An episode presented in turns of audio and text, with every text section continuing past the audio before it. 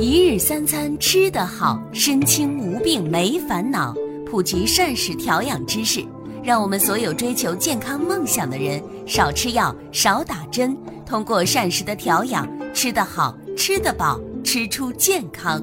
请大家记住我们共同的目标：让膳食替代你的药品，而不要让药品成为你的膳食。喜马的所有的伙伴们，大家好，我是雪峰，你们的中药师。健康管理师，今天呢，我们继续和大家伙来分享关于控糖的知识以及相关的方法。今天呢，我们想和各位伙伴啊分享一个病例啊，这也是呃有一位啊糖尿病的糖友啊，他在上个月找到我的啊，那么他具体的是什么情况呢？我跟大家伙简单的描述一下啊。这是一位女士啊，这个四十五岁，然后呢，她的职业是服务员啊，平时运动很少啊，然后由于她工作的性质原因呢，也经常的会上夜班啊，呃，身体呢不胖也不瘦，身高呢一米五八，体重呢就是五十五公斤啊，那么她是在二零一六年的时候被确诊是二型糖尿病的。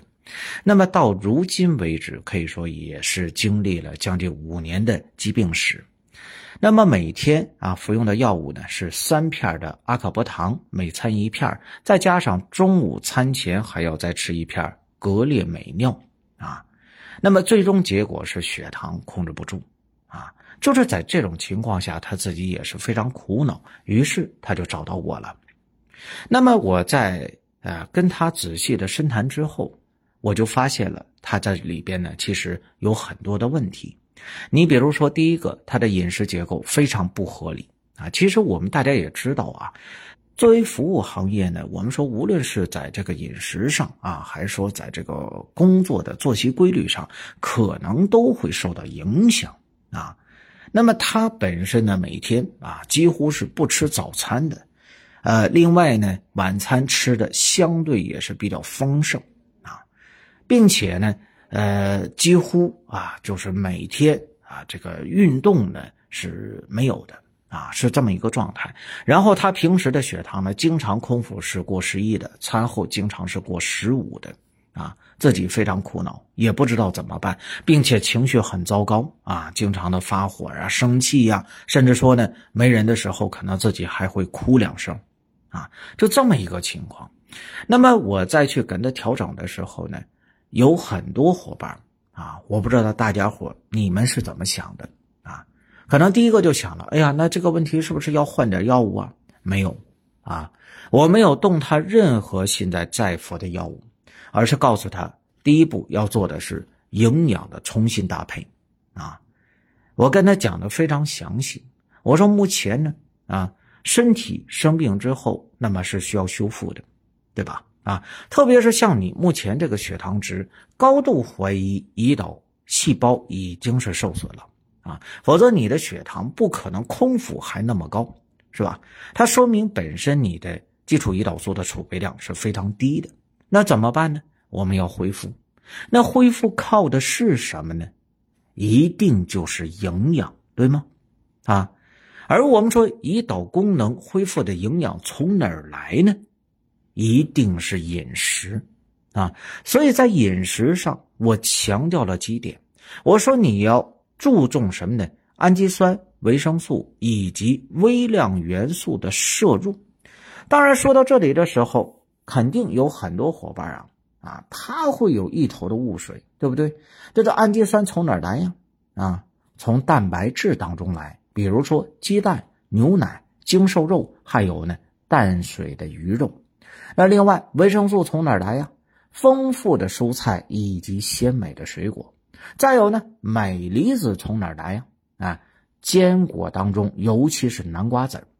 所以呢，我就给他规定了，我说现在啊，你的饮食要好好的调控，每天呢，蔬菜啊，一一天的三顿饭当中呢，是必须要出现的啊，尤其是绿叶蔬菜。另外，下午的时候要吃水果。啊，根据你目前这个血糖来看呢，呃，下午的三点到三点半，来上六十克左右的水果是没有问题的，重点吃的是苹果以及呢柚子啊。再有，每天上午一定要加餐，十点左右的时候吃一点南瓜籽儿，啊，生的那就是最好了。那么除此之外呢，我又重新的告诉他，你现在要运动啊。当然了，他跟我讲说，目前呢工作很忙，没有时间。我说我不要求占用太多时间啊。根据你的身高、体重以及你的血糖来看呢，你只需要做到每天三餐之后间隔一个小时，再有十分钟的走步就可以了。当时他非常怀疑啊，说我做到这些就行吗？我说可以啊。当把他的饮食以及他的运动调整之后，哎，在十天左右，他发现了很多呢啊，跟以往不一样的惊喜。什么呢？比如说，第一个，他的餐后血糖再也没有上升过十五，当然还是很高，可是呢，这种高的吓人的情况已经消失了啊。第二个。他的空腹血糖也比原先好了很多，呃，虽然很高，但是呢，平均空腹血糖还是下降到九点多左右啊。那么接下来我又告诉他，我说目前你这个情况啊，还需要进一步的强化啊。为什么呢？因为你现在的身体的糖代谢能力是非常弱的。我们说身体体内啊，糖代谢呢将会决定你的血糖的数值的高与低。啊，也将会决定你今后的并发症的问题。那么，我们如何能够啊提高糖代谢呢？啊，那么在这里边，我们说，除了在营养啊，在这个运动之外呢，那么生活的规律性这是要找到的啊。这种这个呃服务啊，你现在这个行业经常不好睡觉这事儿，需要呢做出调整啊。他仔细想了一想，于是下定决心。换了一份工作啊，那么再找的工作虽然说挣的少了一点，但是啊，血糖进一步的平稳，因为他不再熬夜了。此时他已经非常有信心了。接下来我又告诉他，我说你现在还要做的一件事情，就是要进行内分泌的强化干预啊。那么内分泌的强化干预涉及到的是什么呢？整体的血糖重建的问题。那么当他。把系统的内分泌干预啊，包括血糖重建，这里边涵盖了什么呢？一个是举立方啊，一个呢是补充了肽。肽本身是有助于修复我们胃肠道的，而举立方它就是呢能够强化、减轻我们胰岛素抵抗的啊。当把这些都做好了之后，他发现他的血糖有了进一步的改善。那么最终呢，经过一个月左右的调整啊，我们大家猜一猜他。有了什么样的进步呢？我告诉大家，他的控糖药物啊，这个阿卡波糖已经彻底减掉了。那么平均的空腹血糖在七到八左右上下浮动，而呢餐后血糖没有超过十，血糖比原先可以说是大有改观。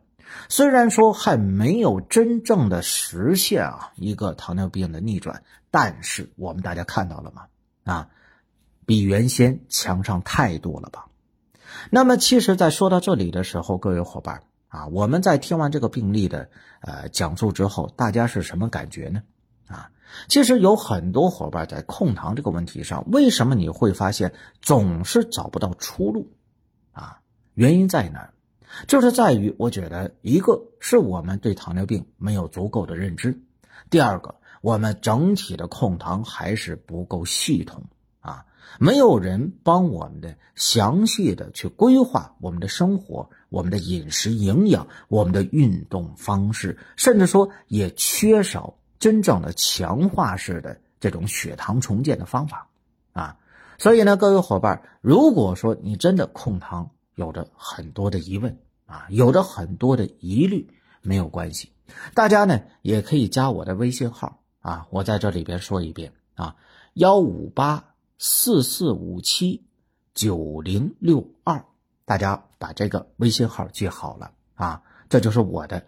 加上我之后呢，我们可以仔细的聊一聊，我呢来帮助大家伙真正的实现血糖重建，我们重建自己的幸福生活。